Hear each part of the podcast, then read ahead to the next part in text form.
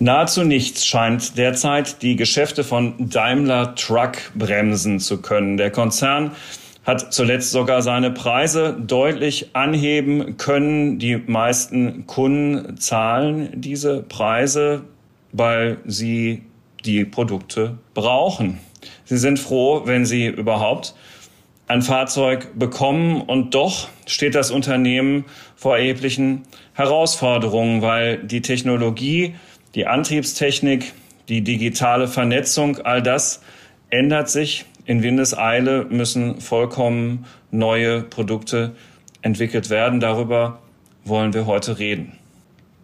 Herzlich willkommen zum FAZ Digitech Podcast. Heute, wie schon angekündigt, über Daimler Truck und was den Vorstandsvorsitzenden von Daimler Truck antreibt. Und Martin Daum ist heute im Digitech Podcast zu Gast. Herzlich willkommen, lieber Herr Daum. Herzlichen Dank, Herr Knopf, für die Einladung. Bin sehr gerne hier. Die Digitalisierung und damit auch bahnbrechende Technologien wie die generative KI sind auf dem Vormarsch. Investitionen in die digitale Transformation werden für Unternehmen zunehmend unausweichlich. PwC hilft Ihnen dabei, zukunftsweisende Technologien einzusetzen und gewinnbringend in Ihrem Geschäftsalltag zu nutzen. Mit seinem umfassenden Cloud- und Digital-Know-how macht PwC Ihr Unternehmen zum digitalen Champion. Mehr auf pwc.de/slash cloud-digital. Wir freuen uns sehr. Mein Name ist Carsten Knob. Ich bin einer der Herausgeber der Frankfurter Allgemeinen Zeitung und ja, also mein Kollege Alexander Armbruster, der üblicherweise hier mit ja auch noch im Podcast ist, liebe Hörerinnen und Hörer, hat heute tatsächlich leider dann rund um die Zeitung auch noch mal wieder etwas anderes zu tun. Wir werden alsbald wieder in der Stammbesetzung aktiv hier natürlich auch bei Ihnen sein. Lieber Herr Daum, im Teaser habe ich es schon ein wenig ähm, skizzenhaft geschildert. Wenn man nur so ganz oberflächlich über dem Konzern schweben würde, würde man sagen, läuft doch bei Daimler Truck im Moment. Und so ist es ja auch, oder? Also zunächst mal, was sehr gut läuft, ist, dass wir weltweit hervorragende Produkte haben, die unsere Kunden dringend brauchen und die sehr gut nachgefragt werden. Was die Schwierigkeit ist definitiv, ist im Moment die ganze Versorgungskette, insbesondere im Chip-Bereich, wo wir deutlich mehr Fahrzeuge bauen könnten, die auch gebraucht werden, als wir im Augenblick Material haben. Und das zweite große ist natürlich die Verteuerung, die bei uns im Rohstoffbereich Stahl, Aluminium, genauso wie was Energie und Transportleistungen äh, angeht, bei uns zuschlagen und deshalb eben zu diesen Preiserhöhungen, auf die Sie in Ihrer Anmoderation verwiesen mhm. haben, führen. Das sind also sozusagen keine Dinge, die wir lustig machen, weil wir es jetzt gerade können und der Kunde in der Notlage ist, sondern das machen wir, weil wir sehr, sehr stark betroffen sind von den gegenwärtigen inflationären Tendenzen. Es ist ja doch interessant, gleichwohl, lieber Herr Daum, dass nicht Kunden bei Ihnen abbestellen. Also die, die Weltwirtschaft ist im Stress. Es gibt ähm, gerade auf die Lieferketten und Daimler Trucks sind ja Teil von Lieferketten logischerweise, ähm, einen so enormen Druck, sei es durch, durch Covid oder eben durch, durch die Auswirkungen, die der Krieg hat, dass man sich ja denken könnte, na ja, also möglicherweise werden da auch Kunden vorsichtig, aber das scheint ja überhaupt nicht der Fall zu sein. Also die, die, die Nachfrage ist da. Ne, Wenn es Probleme gibt, dann hat das wieder damit zu tun, dass Sie wegen dieser Lieferketten Schwierigkeiten Chips oder so nicht bekommen. Aber es ist nicht so, dass denn bei den Kunden Nachfrage fehlt. Nee, Sie müssen ja immer, ich nenne das immer das, das Grundgesetz Nummer eins des Lkw-Businesses. Kein Mensch fährt ein Lkw, weil er will, sondern weil er muss, weil es ja. eine Transportaufgabe zu lösen gibt. Es gibt kein Freizeit-LKW, es gibt kein Zweit-LKW, es gibt keinen größeren LKW, um meinen Nachbar zu beeindrucken. Ja, es gibt ein LKW, weil Ware von A nach B transportiert werden muss. Unsere Volkswirtschaft, die arbeitsteilliche Wirtschaft, basiert darauf, dass Güter von A nach B fließen. Ob das jetzt Orte oder Personen oder Firmen sind, ist gerade egal. Und das determiniert die Nachfrage nach LKW. Es gibt den zweiten Grundsatz, der ist, ich kann meinen LKW immer ein Jahr länger fahren, weil so gut sind die Fahrzeuge. Aber es gibt den dritten Grundsatz, nach einer gewissen Zeit muss ich ihn ersetzen, weil der Lkw verbraucht sich. Und da sind wir genau in so einer Phase, wo die Erneuerung der Flotten ansteht, wo die Frachtmengen nach oben gehen. Und deshalb ist ein erheblicher Bedarf nach unseren Produkten.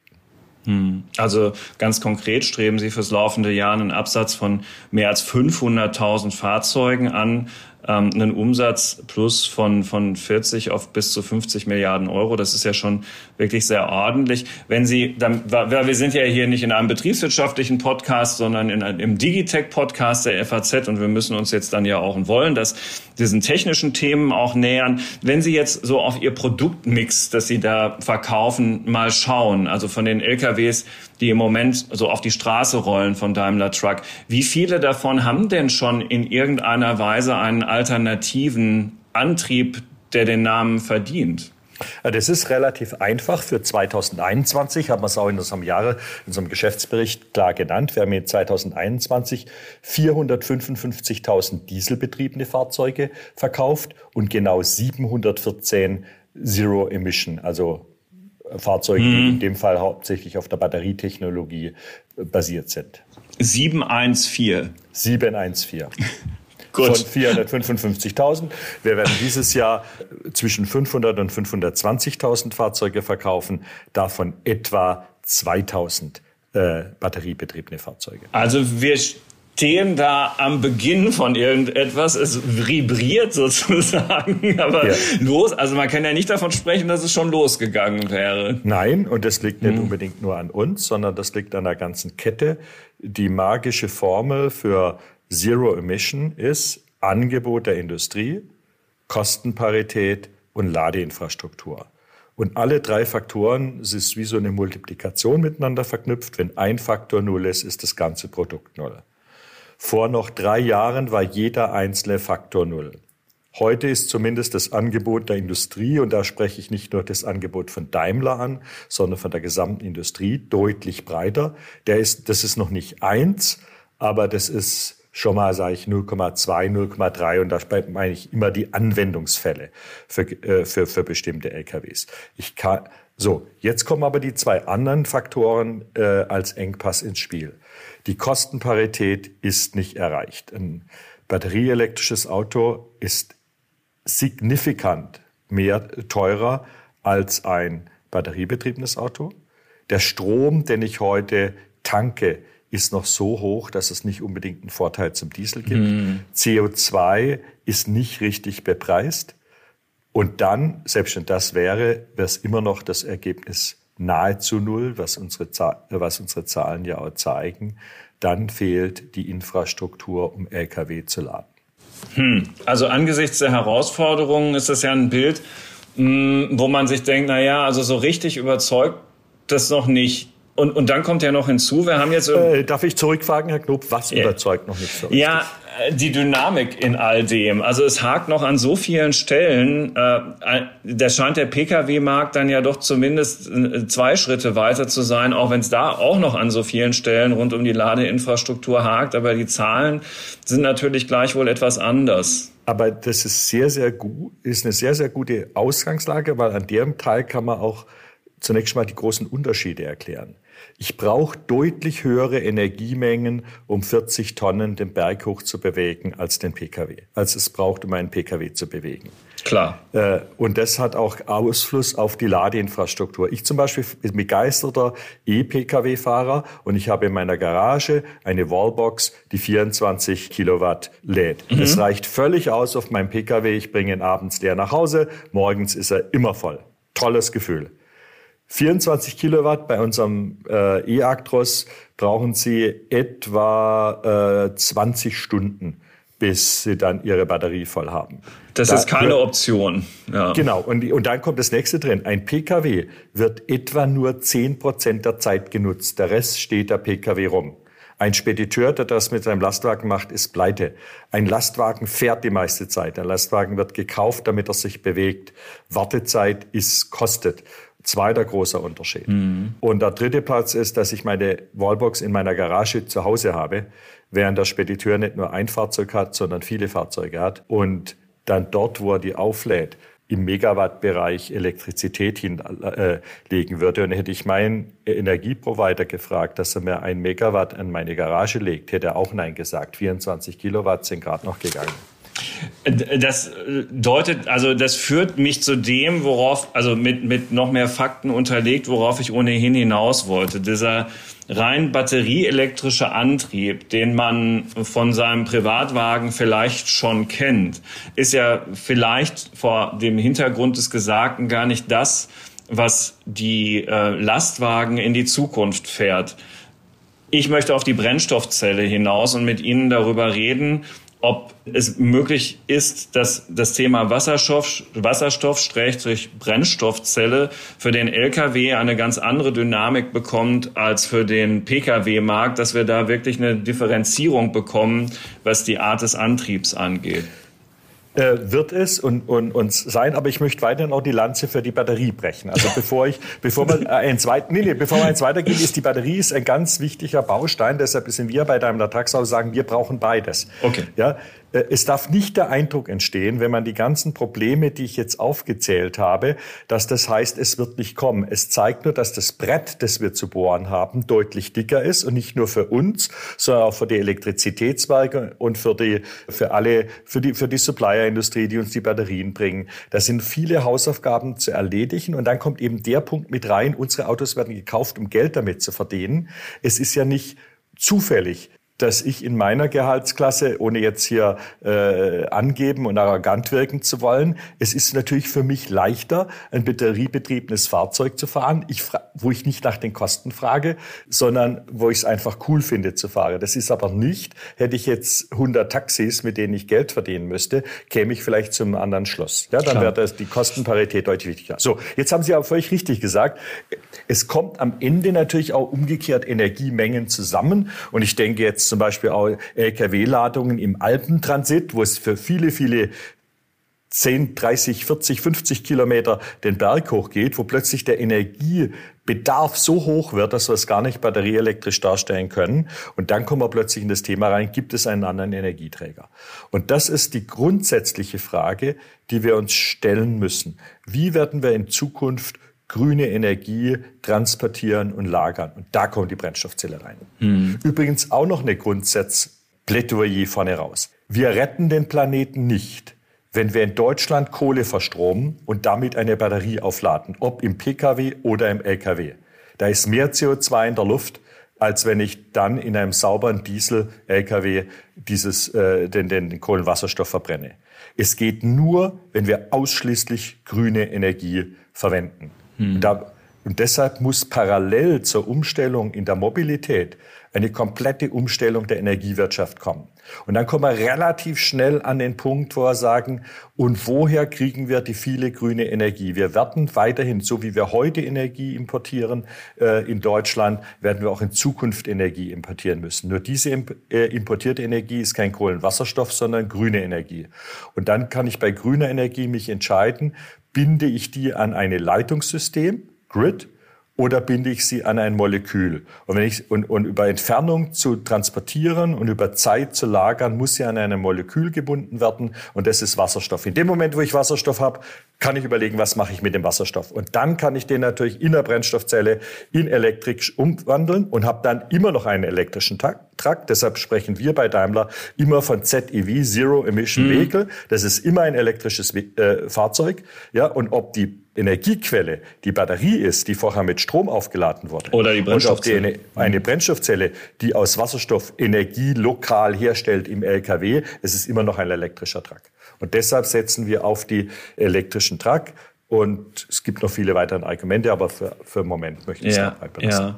Ja. Äh, nun gibt es äh, in der Politik ja schon die Diskussion, ob man angesichts der Herausforderungen des Umbaus und äh, auch dem Stress, der auf unserer Energieversorgung im Moment liegt, eigentlich darauf warten kann, beim Einstieg in die Wasserstoffwirtschaft, dass wir genug grünen Wasserstoff zur Verfügung haben oder ob man nicht jetzt Gas geben muss mit der Wasserstofferzeugungsmöglichkeit, die es halt so gibt, also dem sogenannten roten Wasserstoff. Wie würden Sie denn dazu stehen? Jetzt whatever it takes oder dann doch lieber warten? Also für mich ist es Entscheidende, wie sieht die Welt aus 2030 etwa. Hm. Ähm, die Übergangsszenarien, das ist eine politische Entscheidung, die ist mir relativ egal. Eins ist klar, wir, wir machen das Ganze, um den, den Temperaturanstieg äh, zu begrenzen, um den Klimawandel zu bekämpfen. Und das macht nur Sinn, wenn am Ende grüne Energie steht. Ja, und darum Was, welche Zwischenschritte wir auf dem Weg als sinnvoll gehen, äh, bin ich offen für jede Art von politischer Entscheidung. Wir basieren unsere Strategie im Moment drauf, dass wir die relativ kleinen Mengen, die wir im Moment verkaufen und auch bis 2025, das können dann 10, 15.000 Lkw sein, dass wir rein batterieelektrisch äh, herstellen, dass dann so ab Mitte de, des, der zweiten Hälfte des Jahrzehnts, sag mal von 2027 bis 2035, wir auf beide äh, Energieträger parallel setzen, weil, weil, der, weil der Bedarf so steigen wird, exponentiell, dass die Belastung des Systems, sowohl der Wasserstoffproduktion als auch des elektrischen Grids, so hoch sein wird, dass man beides braucht. Und dann in der Zeit nach 2035 wird es dann entscheidend sein, wie wir uns in Europa entschieden haben, grüne Energie zu transportieren und lagern. Also deshalb kurzfristig nur Batterie, mittelfristig beides, langfristig ist dann die Entscheidung, wie unsere Energieversorgung aufgestellt ist. Wer im Moment bei Ihnen einen Wasserstoff-Lkw kauft und Sie haben in, in, in Word kann man damit ja Probe fahren, wenn man möchte, in Ihrem Werk. Äh, was für Kunden sind es denn, die sich jetzt schon für so einen äh, Antrieb entscheiden? Im Augenblick gibt es doch keinen Wasserstoff-LKW zu, zu kaufen. Also am Markt kann ich ihn nicht haben bis jetzt? Nee, okay. nee können Sie nicht. Ich, hm. ich vergleiche das immer als Bertha Benz zum allerersten Mal ihre legendäre Fahrt von Mannheim nach Pforzheim gemacht hat, hat sie das Petroleum, das sie zwischendrin gebraucht hat, in der Apotheke gekauft. äh, wäre das heute noch so, würden wir alle nicht Auto fahren. äh, so ist es heute auch noch mit dem Wasserstoff. Äh, äh bis 2027 äh, brauchen Sie nicht mehr in die Apotheke zu gehen. Apotheker okay. ist bei uns, wir haben Wasserstofftanken im Werk Wirth und es gibt vielleicht, ich kenne zwei, im, im baden-württembergischen Raum kenne ich genau zwei Wasserstofftankstellen, davon ist eine LKW-tauglich, die andere nicht. Äh, okay. Also von daher, wir sind noch homöopathisch unterwegs. Ach ja, es ist alles noch so ein frühes Stadium. Und doch haben Sie mit Volvo zusammen ein Gemeinschaftsunternehmen schon im März 2021 gegründet. Das heißt Cellcentric, Cellcentric ja. und ist ein Zulieferer für Brennstoffzellen. Ist das dann nicht viel zu früh?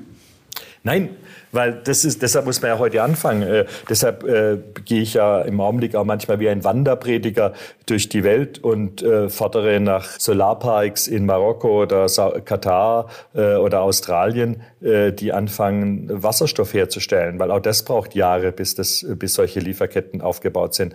Deshalb äh, antichambrieren wir bei allen möglichen Energieunternehmen, dass wir Megacharger an Raststätten brauchen. Deshalb investieren wir zusammen auch mit Wettbewerbern, in dem Fall Volvo und Traton, in ein, in ein Charging Network äh, in Europa, wo man mit einem Megawatt LKWs beladen kann. Das, das braucht, das sind alles irre Zeiten. Wir mhm. haben unser Joint Venture mit Traton und Volvo letztes Jahr um diese Zeit etwa angekündigt. Wir haben jetzt die Ministererlaubnis gekriegt aus EU, dass das kartellrechtlich in Ordnung ist. Wir haben ein ganzes Jahr verloren, wo geprüft wurde, ob das okay, ob das überhaupt behördlich erlaubt werden kann oder nicht. Wir können jetzt erst mit der Arbeit anfangen. Ich würde sagen, bis da der erste, die erste LKW, also Megawatt Charging Säule irgendwo steht, wird mindestens ein weiteres Jahr, wenn nicht zwei, und das ist dann ein, äh, zwei Jahre vergehen und das ist dann eine Ladesäule. Und wer aber heute deswegen nicht anfängt, der wird dann im Jahr 2030, äh, wo wir bis zu 60 Prozent unserer LKWs als ZTV verkaufen wollen, nie fertig werden. Deshalb muss man heute anfangen. Deshalb darf man sich auch nicht durch die kleinen Zahlen im Augenblick mhm. äh,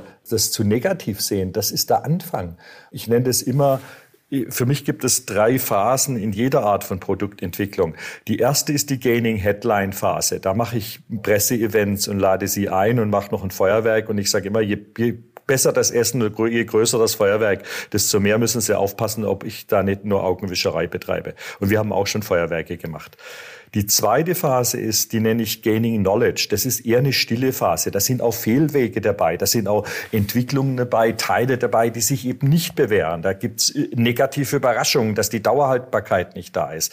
Wir haben irgendwann vor Jahren mal festgestellt, dass bei der Brennstoffzelle ja auch dummerweise bei, bei der Umwandlung Wasser entsteht. Jetzt fahren Sie mal bei minus 40 Grad in Nordnorwegen äh, mit, mit Wasser, der, das dann doch blöderweise gefriert. gefriert. Sofort, ja. ja dann, äh, und, und solche Themen. Alles technisch lösbar. Aber Sie müssen es erstmal erleben und, und dann die Lösung entwickeln und wusch ist wieder ein Jahr weg. Und deshalb müssen Sie solche Dinge frühzeitig anfangen. Und da sind wir mittendrin äh, und wir werden die Produkte machen und deshalb sind wir in der Brennstoffzelle nicht hinterher, sondern wir haben es eigentlich abgestimmt mit der Zeit, wenn wir erwarten, dass Firmen wie BP, Total, Shell, Air Liquide, Linde, alles Firmen, mit denen wir im Wasserstoffbereich zusammenarbeiten, dann auch Wasserstoff in der breiten Fläche anbieten. Wir haben zum Beispiel mit Shell eine Vereinbarung, dass wir ab 2025 auf dem Korridor Rotterdam, Köln, Hamburg, wo ziemlich viel Fracht transportiert wird zwischen den Häfen, dass dort eine, Fläche, eine, eine, eine lückenlose Wasserstoffversorgung gewährleistet ist und wir auch die entsprechenden LKWs dazu stellen,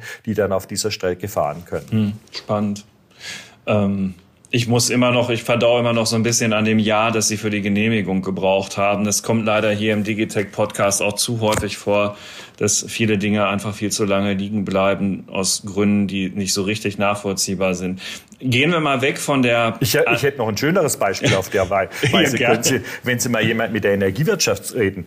Wir brauchen Minimum an einer normalen Raststätte, wenn ein größerer Prozentsatz der Fern-LKWs elektrisch fährt, etwa 20 Megawatt Strom, die zur Raststätte geht. Minimum. Es könnte auch 40 sein.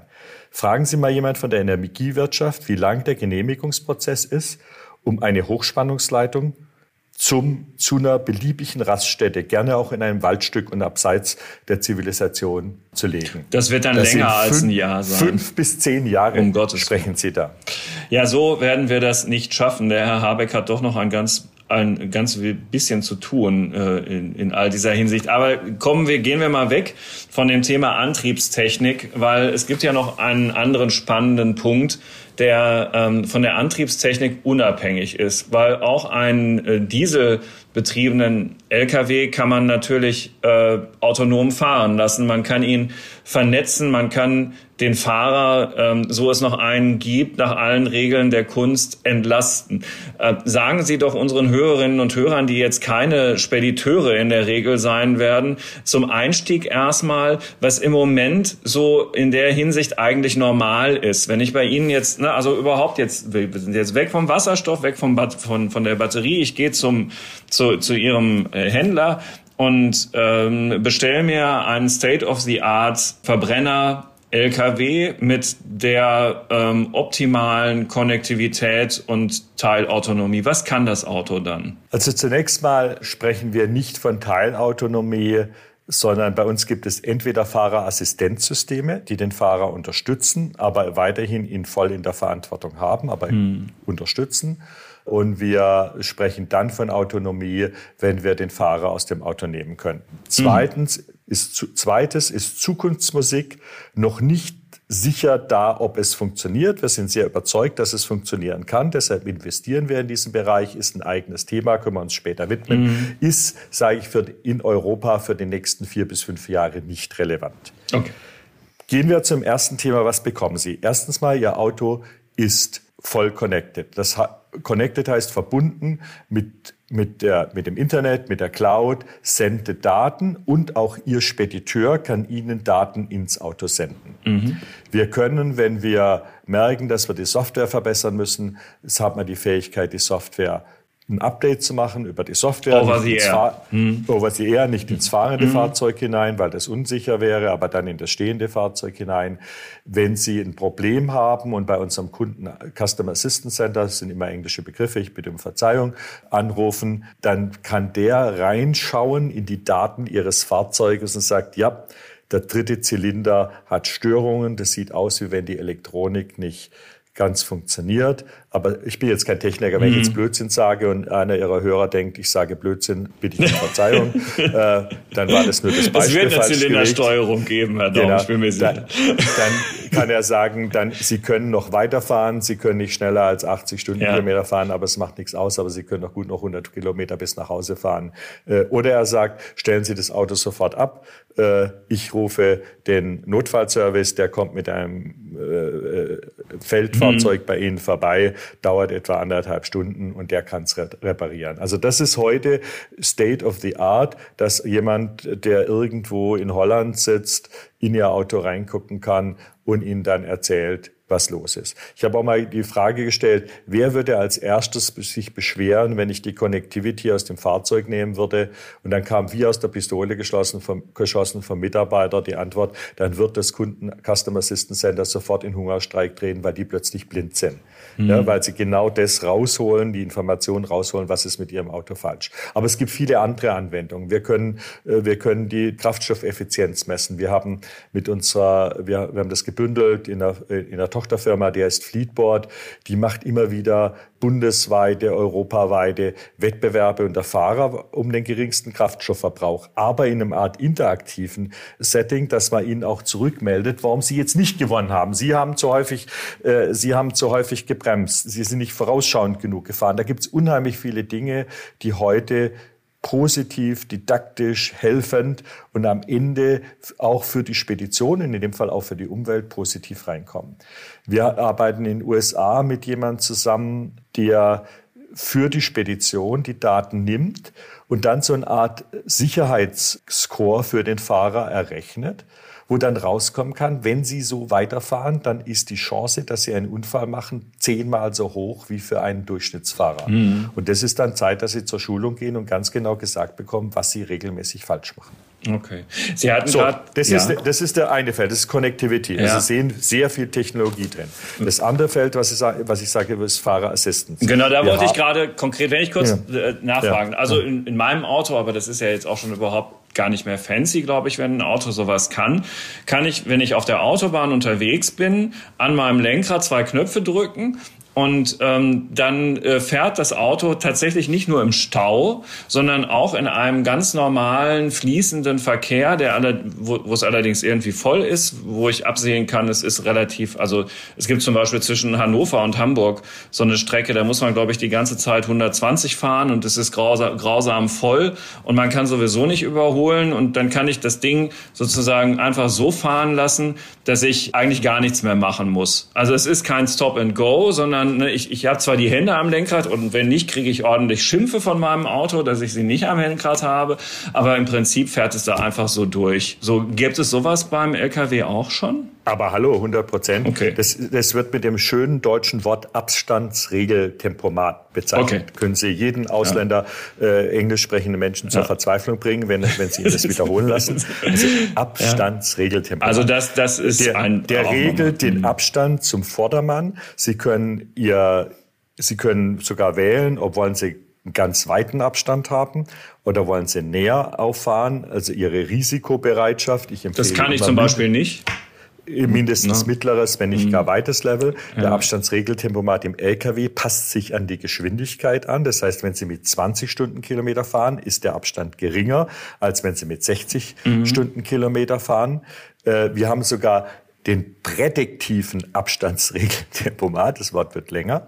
Das heißt, wenn Sie alleine unterwegs sind weil, und Sie fahren einen Berg runter, dann kann er auch mal eine Tempospitze reinnehmen, damit Sie dann beim, auf der anderen Seite den Berg hoch mit ah, okay. Tempo reinkommen. Also immer natürlich die Verkehrssituation erlaubt ja, ja. das. Äh, aber es wäre natürlich blöd, wenn Sie, es ist ein Unterschied, ob Sie einen Berg runterfahren, der noch zehn Kilometer länger den Berg runter geht, oder ob Sie noch 200 Meter Berg runter haben und dann geht's lang den Berg hoch. Da können Sie es auch durchrollen lassen. Also auch das, Prädiktion ist ganz wichtig, bringt für eine normale Spedition auf langer Strecke etwa zwei Prozent Spritersparnis. Gut, das ist viel.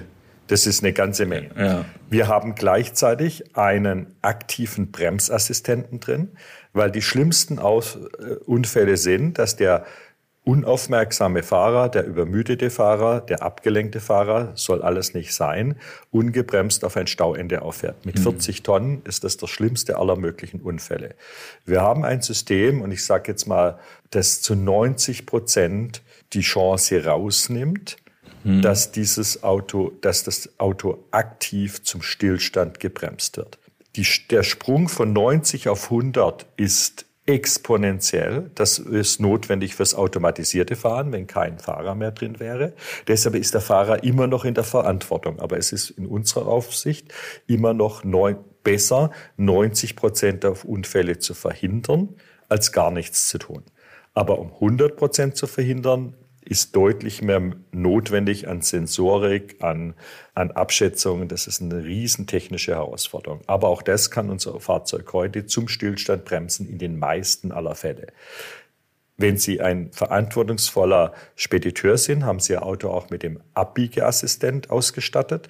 Der blickt nämlich in den toten Winkel rein. Das ist vor allen Dingen in der Stadt wichtig. Falls sich dort ein Kind, ein Fahrradfahrer oder sonst jemand Schützenswertes aufhält, dann bremst Ihr Auto aktiv ab und äh, verhindert auch dort Unfälle. Das mit den Radfahrern passiert ja gar nicht so selten, wie man den Zeitungen äh, an Ort und Stelle ja recht regelmäßig entnehmen kann. Ähm, das ist alles gut, dass es das gibt, führt aber natürlich zu der Frage, die wir on hold gestellt haben und die ich jetzt anders formuliere. In dem Moment, wo Sie so weit sind, Sie sagten jetzt im Moment noch, ist das mit der Autonomie alles Zukunftsmusik. Ja, klar. Aber wenn ich mich jetzt entscheide, einen Beruf zu ergreifen, lohnt es sich noch Lastwagenkraftfahrer zu werden? Ja, aber hallo, immer allemal. Ähm also nicht, also nicht wegen dem Thema Zukunftsangst. Das ist, jetzt sage ich mal eins, das, ich würde provozieren, das ist eine typisch deutsche Frage. Wir, wir haben eine, stellen Sie sich mal vor, wenn diese Frage der Erfinder des Mähdreschers gefragt würde. Äh, lohnt es sich überhaupt noch Bauer zu werden, wenn morgen der Mähdrescher erfunden wird? Äh, und dann hätten wir den Mähdrescher nicht erfunden. Dann würden zwar heute 60 Prozent aller Deutschen weiterhin mit Sensen über Weizenfelder laufen, um das tägliche Brot äh, zu sensen. Gut, dass damals der Mähdrescher erfunden wurde. Äh, das ist die ein, das, meine eine Antwort drauf. Die andere Antwort ist drauf. Wir werden nie den, den, der Mensch ist, das menschliche Gehirn ist so ein wunderbares Instrument, dass es computermäßig noch viele, viele Jahre dauern wird. Und wir zwei ich würde mal sagen, zumindest während unserer professionellen Lebenszeit nicht mehr erleben werden, dass das komplett ersetzt wird. Ja, aber wir sind ja auch schon beide über 50. Ja, bevor, ich würde mal sagen, bevor jeder LKW ohne Fahrer unterwegs ist, werden Zeitungen wie die FEZ von einem Computer geschrieben. Okay. Äh, also ich glaube, da sind wir beide gleichzeitig ohne Arbeit. Nee, äh, jetzt gehen wir, äh, lassen wir die, das Scherzen beiseite. Es geht hier zunächst mal drum. es gibt für mich zwei komplett unterschiedliche Fahrsituationen, die auch wieder exponentiell unterschiedlich sind. Die eine Fahrsituation ist die auf der Autobahn. Ein geschützter Raum, wo jeder in die gleiche Richtung fährt, wo man mit einer relativ ähnlichen Geschwindigkeit unterwegs ist. Ich komme zum Thema nochmal mhm. in einer Minute. In einer relativ gut ausgebauten Infrastruktur und wo jeder Fußgänger, jedes Tier, jeder Fahrradfahrer sofort Gefahr signalisiert und Gegenverkehr eigentlich auch nicht vorkommt und wenn, dann ist es auch Gefahr. Und ich habe als zweitens den normalen Straßenverkehr, wo Fahrradfahrer, Fußgänger, Gegenverkehr, Querverkehr unterwegs ist, wo der, das meiste des Lkw-Verkehrs stattfindet. Und während ich mir vorstellen kann, die Autobahn abzubilden, automatisiert, ist die, das Fahren auf der, in der Straßensituation, in der Stadtsituation, schon auf einer Landstraße für mich so viel schwieriger, dass ich das frühestens Ende des nächsten Jahrzehnts sehe. Ende des nächsten Jahrzehnts. Okay. Das heißt 19, mhm. 2040. Ja. Ja. Es ist immer schwierig für Wahrsager, Jahreszahlen mitzuliefern. Eigentlich sagen, es wird eines Tages in der Zukunft stattfinden. Dann bin ich immer richtig, aber die Zukunft wird noch weit rausliegen. Okay. Wir sind im Augenblick selber unterwegs und deshalb ich spreche hier aus Erfahrung. Äh, wir, sind, wir machen das in den USA. Warum? Weil die Straßen besser sind, weil der Rechtsraum länger ist, die Distanzen sind größer und auch ganz wesentlich, die Differenzgeschwindigkeit zwischen Pkw und Lkw ist deutlich geringer. Klar, als wegen der Geschwindigkeitsbegrenzung. Ja. ja, und weil der Lkw schneller fahren darf in den USA, mm. kommt auch dazu. Also mm. Pkw, äh, Lkw schneller, Pkw langsamer. Wir fahren heute zwischen Albuquerque, New Mexico und Amarillo auf der Langstrecke. Wir haben die Fahrt von Albuquerque nach Amarillo relativ gut im Griff. Da könnte ich mir zutrauen, sind wir relativ schnell, ein, zwei Jahre fähig, ohne Fahrrad zu fahren. Die Schwierigkeit ist in, in der Stadt, wo dann plötzlich der Verkehr deutlich dichter wird.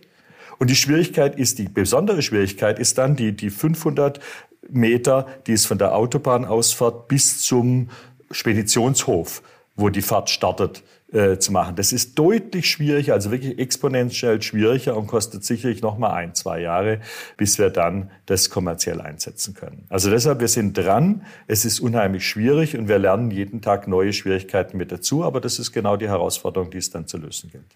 Die Aber es wird genügend. Die, die Frage war, soll ich jemand raten, Berufskraftfahrer zu werden? Können Sie weiterhin, wenn er Liebe zu diesem Beruf hat, die Arbeit wird ihm nicht ausgehen. Also wir haben, ja, jetzt, wir haben ja eher deutlich zu wenig. Äh, ich wollte äh, gerade sagen, also in jedem Fall wird man nicht lange warten müssen, bis man ein entsprechend äh, attraktives Angebot genau. bekommt, weil natürlich äh, händeringend äh, gesucht wird. Genau.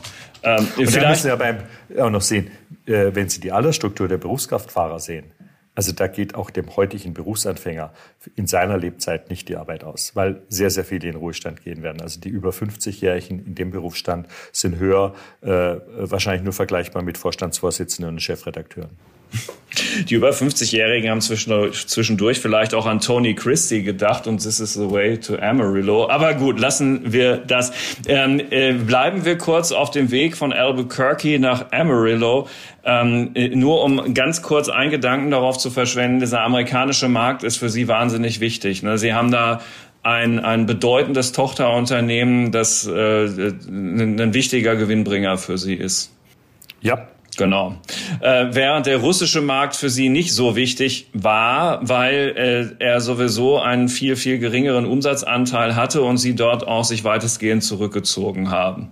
Also erstmal äh, war das Zurückziehen war nicht am Umsatzanteil gelegen, sondern es, äh, es lag für uns dran. Wir, äh, wir haben uns sofort am nächsten Wochenende äh, nach dem Einmarsch in der Ukraine durch Russland entschieden, dass wir da in keinster Form in irgendeiner Weise beteiligt sein wollen und haben uns deshalb aus allen unseren russischen Aktivitäten vier Tage nach dem Einmarsch zurückgezogen. Und das war für uns eine Sache der, der Überzeugung und nicht der Sache der Geschäftsgröße sagt Martin Daum, der Vorstandsvorsitzende von Daimler Truck, der weltweit größte Nutzfahrzeughersteller, heißt es zumindest auf Wikipedia. Wikipedia hat ja meistens recht.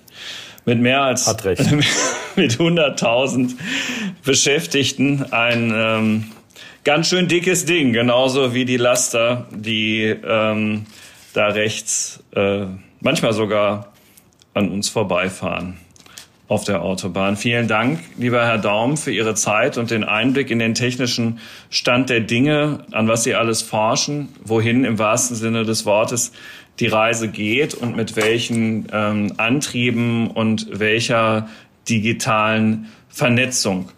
Der eine oder andere kann weiter sagen, dass es sich weiter lohnt, in diesen Beruf einzusteigen. Ich könnte mir allerdings auch vorstellen, dass es äh, bei Daimler Truck attraktive Arbeitsplätze für Ingenieure und junge Menschen gibt, die von digitalem Ahnung haben, sage ich jetzt einfach mal so.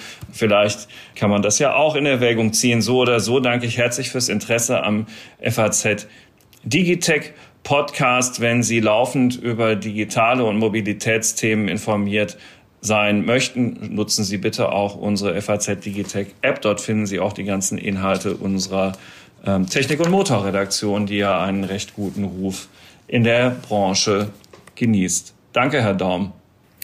Ganz herzlichen Dank, hat riesen Spaß gemacht. Danke für Ihre Fragen. Bis bald. Tschüss. Bis bald. Ciao.